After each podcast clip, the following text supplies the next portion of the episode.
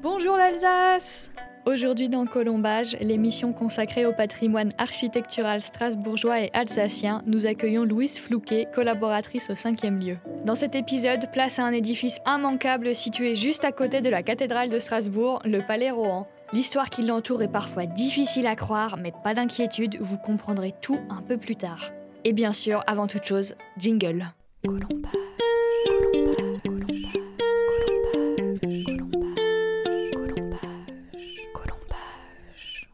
Ce matin, rendez-vous place du château. À cette heure-ci, les alentours sont plutôt calmes. Le temps morose et la température y sont sans doute pour quelque chose. Bien vite, Louise Fouquet vient à notre rencontre et nous nous intéressons au personnage principal de cette émission. Première chose à savoir sur le palais Rohan, il n'a pas été construit ici par hasard. Cet emplacement-là, il est plutôt logique, dans le sens où, à cet emplacement-ci, se trouvait déjà depuis la fin du XIIIe siècle l'hôtel des évêques de Strasbourg. La place, d'ailleurs, avait été nommée la place euh, du Seigneur évêque pendant un temps. Et cet hôtel des évêques, il a été occupé jusqu'à l'implantation de la réforme à Strasbourg dans les années 1529. Et à partir de ce moment-là, les évêques vont se transférer vers Saverne. Durant tout le XVIIIe siècle, le château de Saverne va constituer plutôt la demeure de campagne des évêques strasbourgeois en dehors de la saison mondaine. Du coup, le fait que le Palais Rouen se construise ici, Palais Rouen qui est une résidence épiscopale à l'origine, hein, ça paraît plutôt logique, c'est dans la continuité, si vous voulez. En plus de ça, L'implantation du palais ici et surtout la manière dont le portail d'entrée est construit, ça va permettre de créer un dialogue concrètement avec la cathédrale. Parce que si vous observez bien le portail d'entrée du palais, ce grand portail de bois, hein, il est concrètement dans l'axe du portail du transept sud ça montre cet axe qui mène l'évêque directement jusqu'au cœur de la cathédrale. Une position logique donc. Résidence épiscopale à l'origine, un certain prince-évêque passe une commande afin qu'elle soit rénovée, remplacée durant la première moitié du XVIIIe siècle. La commande pour ce bâtiment-ci, elle a été euh, passée par le premier évêque français nommé à Strasbourg en 1704. Il s'appelle Armand Gaston Maximilien de Rohan-Soubise. Et euh, Armand Gaston de Rouen, on va l'appeler comme ça, hein, ça va être plus simple. Alors c'est le fils d'un lignage assez prestigieux et euh, il accède à 17 ans euh, au diocèse de Strasbourg. Puis après il va gravir un petit peu, un petit peu les échelons. Et autour de 1700, le roi le roi Louis XIV va souhaiter qu'Armand Gaston prenne la place de l'ancien évêque. Hein. Ça ne sera pas facile pour Armand Gaston, mais il se fera sa place petit à petit, aura un fort impact sur le rayonnement de Strasbourg en France et gagnera même quelques promotions qui lui permettront de s'élever Il deviendra par exemple cardinal en 1712, puis grand aumônier en 1713, une fonction très convoitée dans le royaume de France, car il sera bien le seul à se retrouver debout près du roi dans la chapelle et présidera les grands événements royaux à Versailles. Selon certains, l'ascension fulgurante de ce jeune homme n'est pas due au hasard, mais nous aurons le temps d'y revenir plus tard. En attendant, pourquoi ne pas nous pencher un peu plus sur la construction du palais Rohan? Elle a duré 10 ans. Elle commence en 1732 hein, et euh, l'idée est d'en faire à la fois le palais de l'évêque, mais aussi un symbole royal, un symbole de la puissance royale française euh, ici à Strasbourg. Et d'ailleurs, ce qui est euh, assez intéressant, c'est de remarquer que le palais, il a été construit notamment grâce à des lettres patentes qui ont été signées par Louis XIV. Et ces lettres, elles vont permettre de lever un impôt qui va permettre de financer la construction et elles vont être renouvelées, ce qui va témoigner d'une sorte de faveur royale hein, et, euh, et de l'implication aussi du roi dans ce projet-ci. Une faveur royale, tiens donc. On se rapproche d'une rumeur qui a fait couler beaucoup d'encre sur notre cher Armand Gaston, mais encore un peu de patience. Si ces lettres ont participé à la renommée du palais Rohan, son architecture n'est pas en reste, bien au contraire. Au niveau architectural, ce palais il va trancher avec le reste du tissu urbain à Strasbourg à cette époque. On est sur un tissu urbain qui est encore très médiéval. Ici, on va changer un petit peu la donne. Et pour changer la donne, Armand Gaston de Rohan, il va faire appel à un architecte. Alors c'est pas n'importe qui cet architecte, euh, c'est Robert de Cotte. C'est le premier architecte du roi. Justement, comment Robert de Cotte s'y est-il pris pour faire du palais Rohan un bâtiment remarquable et époustouflant pour l'époque? Il va faire rayonner l'art français entre guillemets de l'époque euh, à travers l'Europe, tout simplement parce qu'il va exporter une architecture particulière, qui est une architecture euh, mise en place à Versailles, c'est l'architecture classique à la française que reprend hein, d'ailleurs le Palais Rohan ici, et il va l'exporter à travers l'Europe. Puisqu'il quitte rarement Paris, comment se sont déroulés les travaux du palais? À partir de 1731, euh, ils seront délégués à Joseph Massol. Et lui, il va en assurer en fait la complète exécution ici sur Strasbourg. D'ailleurs, Robert de Cotte va décéder avant l'achèvement du palais. Hein. Il meurt en 1735 2005. Euh, du coup, c'est Massol qui va euh, entièrement assumer la charge des travaux restants. De nombreux artistes sont dirigés par Decut puis Massol, lesquels prendront la décision d'adopter une grande unité stylistique dans la construction du palais. Par exemple, chaque élément intérieur est pensé en fonction de la pièce dans laquelle il va s'insérer, le mobilier et le décor se répondent, enfin bref, aucun détail n'est laissé au hasard. Véritable symbole du rayonnement français, le Palais Rohan a aussi pour vocation de révéler sa double identité politique et ecclésiastique ainsi que la puissance artistique royale. Quel meilleur moyen pour l'illustrer que de l'exprimer par l'architecture elle-même? Premier zoom sur les statuaires. Elles ont un rôle. Pour comprendre ce rôle, il faut déjà parler de l'objectif du palais. Alors je vous ai dit que c'était un palais épiscopal. Hein. Euh, ça c'est sa fonction première. Mais euh, en réalité c'est vraiment un palais royal qui va être pensée dans son architecture assez marquante. Alors elle va détonner. Louis XIV, lui, va vouloir se démarquer. Et pour se démarquer, il va concrètement s'inspirer de l'architecture antique.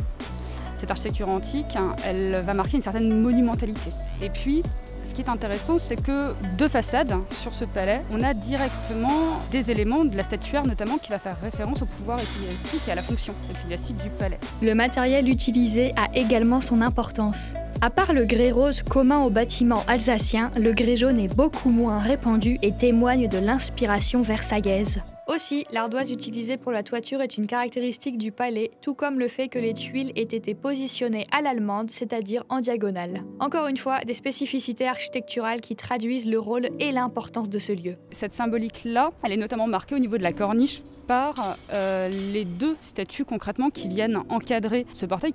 À gauche, vous remarquez la religion qui, elle, tient la croix. Et puis à droite, assis sur un lion, c'est la clémence. Elles sont associées à tout un petit groupe d'enfants tout le long de la balustrade, hein, il représente les sacrements de l'Église. Par contre, du coup, ce qui va être intéressant, c'est que on a toute cette symbolique religieuse qui est développée concrètement en façade sur la place, et dès qu'on passe le portail d'entrée, alors on tombe sur la façade intérieure du palais, la façade d'honneur, qui elle va être marquée par un fronton, un fronton triangulaire.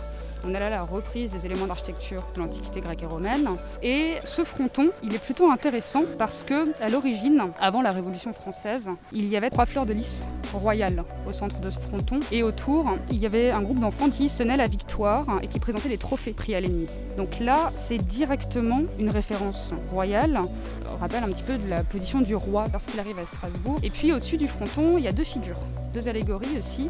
Euh, ces deux allégories, elles représentent la force et la prudence de qualité essentielle au roi. Passons maintenant à l'usage qui a été fait du palais depuis Armand Gaston jusqu'à aujourd'hui. D'abord palais épiscopal et pied-à-terre royal, la Révolution met un terme à cette utilisation. À la Révolution, alors ça va marquer quand même une grande période de troubles et aussi de dégradation pour le palais. Hein. Et en novembre 1789, par décret, tous les biens du clergé vont être confisqués. Dans la logique, ça, ça va impliquer les demeures des princes enfin, du prince évêque de Strasbourg, dont le palais ici, qui sera vendu en tant que bien national en 1791. Alors il est vendu aux enchères et c'est la ville de Strasbourg qui va l'acheter pour y installer, dit-on, une maison commune. En gros, pour y installer, si vous voulez, l'hôtel de ville. Problème, c'est quand même un important bâtiment et les frais d'entretien sont quand même énormes, très élevés. Ce qui fait que en 1804, euh, la ville va décider d'offrir le palais à Napoléon comme future résidence impériale. Et en acceptant, ce qu'il va faire à partir de 1805, c'est qu'il va remeubler entièrement l'intérieur du palais et le rez-de-chaussée va être exclusivement réservé à Napoléon lui-même. Et par la suite, le palais impérial, alors qui est quand même aménagé de manière assez luxueuse, hein, il va servir euh, ben, simplement que de pied à terre, plutôt pour les princes alliés qui euh, vont passer par Strasbourg, soit pour se rendre à Paris, soit ben, à l'inverse en rentrant. Enfin, comme dit plus tôt, la Révolution met fin au palais Rohan en tant que résidence épiscopale, notamment à cause d'un certain Louis René Édouard de Rohan, dernier cardinal et compromis dans le scandale connu sous le nom du collier de la reine. Vénal et débauché, Louis-René a tendance à se faire remarquer pour les mauvaises raisons, et malgré l'estime portée à sa lignée par Louis XVI, Marie-Antoinette, l'épouse du roi donc, éprouve un certain mépris envers ce personnage. Et du coup, elle l'écarte concrètement de son cercle, elle veut rien avoir à faire avec lui. Bon, vous imaginez bien que Louis-René, il va un petit peu souffrir hein, de cette mise à l'écart, et puis il va vouloir regagner la confiance de Marie-Antoinette. Et pour cela, il va entreprendre d'offrir un somptueux collier à la reine. C'est là que l'histoire se corse. On est à ce moment-là, dans les années 1785, et en fait, ça va être le début d'une escroquerie énorme, presque d'un scandale, euh, scandale d'État. Cette histoire, elle commence avec Louis XV, qui lui avait à l'origine commandé à deux joailliers parisiens, euh, Baumer et Bassange, magnifique collier de diamants qu'il avait commandé à l'attention de sa favorite. Le problème, c'est que le roi va mourir avant que le collier soit achevé. Du coup, il va rester sur les bras des joailliers. Le problème, les joailliers sont un petit peu endettés et ils vont essayer de vendre ce collier-ci à Louis XVI puis à Marie-Antoinette qui, en fait, tous les deux vont refuser. Du coup, va rentrer en scène une pseudo-comtesse, Madame de la Motte, qui, elle, va se rapprocher du cardinal Louis-René en se faisant passer pour une proche amie de la reine. Elle connaît la volonté du cardinal Louis-René de retrouver les faveurs, ou de trouver plutôt les faveurs de Marie-Antoinette. Du coup, elle va en jouer. Elle lui fera croire que la reine va vouloir acquérir ce collier-ci, mais qu'il faut qu'elle reste discrète et que pour ça, elle a besoin d'un intermédiaire. Du coup, une fausse lettre signée par la reine va être envoyée à Louis-René en lui demandant de se porter caution pour l'achat euh, de ce collier-là, et puis en s'engageant à rembourser forcément les frais avancés. Et puis il y a même une fausse rencontre qui sera organisée avec un sosie, la reine, hein. ce qui fait que bah, forcément Louis-René, un petit peu crédule hein, quand même, on ne va pas se le cacher, il va accepter parce qu'il est très heureux de cette confiance euh, renouvelée par celle qui pense euh, tout simplement être Marie-Antoinette. Astucieuse cette Madame de la Motte. Louis René finit donc par se procurer le collier et le donne à l'arnaqueuse du royaume. Forcément, Madame de la Motte va feindre de le remettre à la reine, ce qu'elle ne fera pas, hein, mais elle va s'enfuir avec ses complices et puis elle va démanteler le collier pour euh, bah, revendre les pierres. Vous pensez que ça s'arrête là? Détrompez-vous.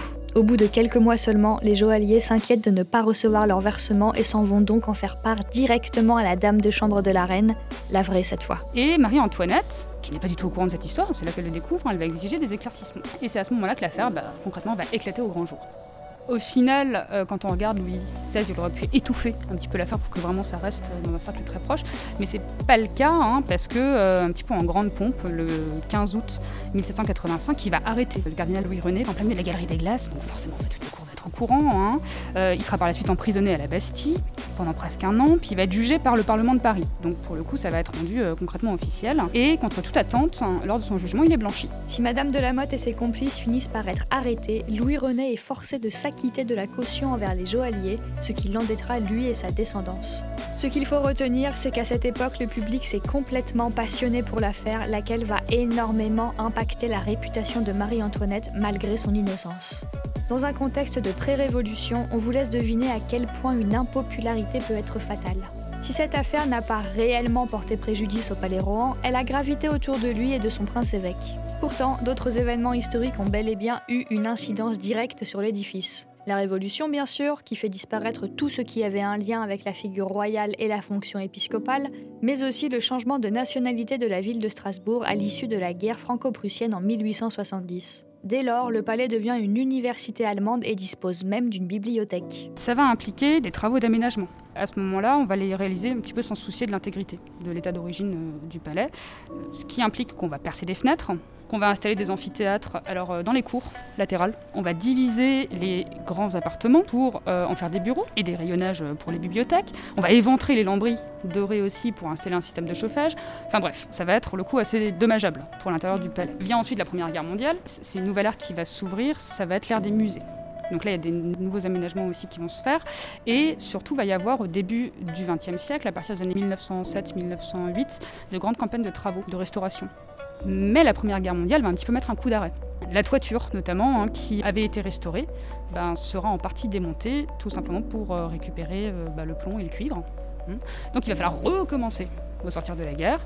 Et puis la Deuxième Guerre mondiale, alors là, euh, ça a été euh, complètement meurtrier pour l'extérieur, euh, une partie de l'intérieur du palais d'ailleurs, et notamment le 11 août 1944, parce que là, il y a sept bombes américaines qui touchent le palais. Petits appartements, boiseries, écuries, façades, portails d'entrée, beaucoup d'espaces vont disparaître. D'importants travaux de reconstruction seront mis en place après la guerre, mais il faut croire que le palais Rohan n'a définitivement pas beaucoup de chance. Parce que lors de ces travaux-ci, en 1947, il y a un incendie qui va se déclarer dans le palais. Alors, ça va être dommageable pour le musée des Beaux-Arts notamment, parce qu'en fait, cet incendie, il va toucher les réserves dans lesquelles se trouvent les tableaux. Et euh, c'est une trentaine de tableaux qui euh, partent en fumée, et euh, je crois que c'est presque une soixantaine qui sont endommagés. Puisqu'on approche de la fin de cette émission, il est temps de revenir, enfin, sur la rumeur dont je vous ai parlé au tout début. Rappelez-vous, elle concernait Armand Gaston, le premier prince-évêque du clan Rohan. La rumeur la fameuse rumeur, celle qui court disant qu'Armand Gaston serait le fils illégitime de Louis XIV.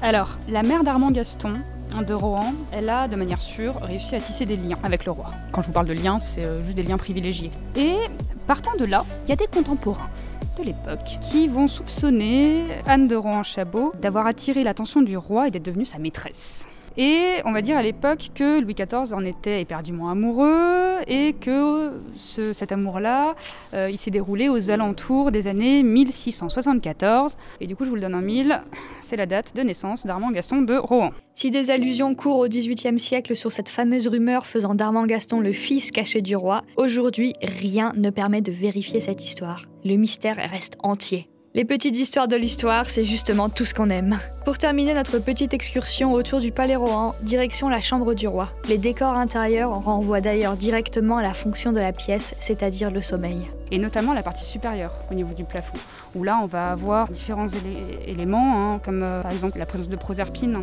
reine des enfers, qui elle va être dotée d'ailes de chauve-souris, on va avoir euh, un personnage avec un bonnet de nuit, euh, les yeux fermés, on va avoir une chouette, etc., etc. Et puis sur les montants de miroirs, il y a toute une série de fleurs de pavot qui viennent les encadrer, hein, forcément fleurs de pavot, une plante qui était utilisée pour, pour favoriser l'endormissement à l'époque. Ce qui est intéressant, c'est que tout ce décor-là qui va symboliser le monde de la nuit, en fait, il va s'animer le soir dans le sens où l'éclairage est assez bas. Cette lumière-là, lorsqu'elle va s'allumer le soir, il faut imaginer que la lumière des bougies va se refléter dans les miroirs. Elle est renvoyée dans les dorures des différentes moulures, qui fait que pièce elle, brille de mille feux et ça va éclairer comme ça toute la partie supérieure de la pièce qui du coup au moment du coucher va révéler tout ce monde nocturne là. Beaucoup de choses restent encore à dire sur le Palais Rohan, mais nous avons déjà fait un petit tour plutôt bien rempli.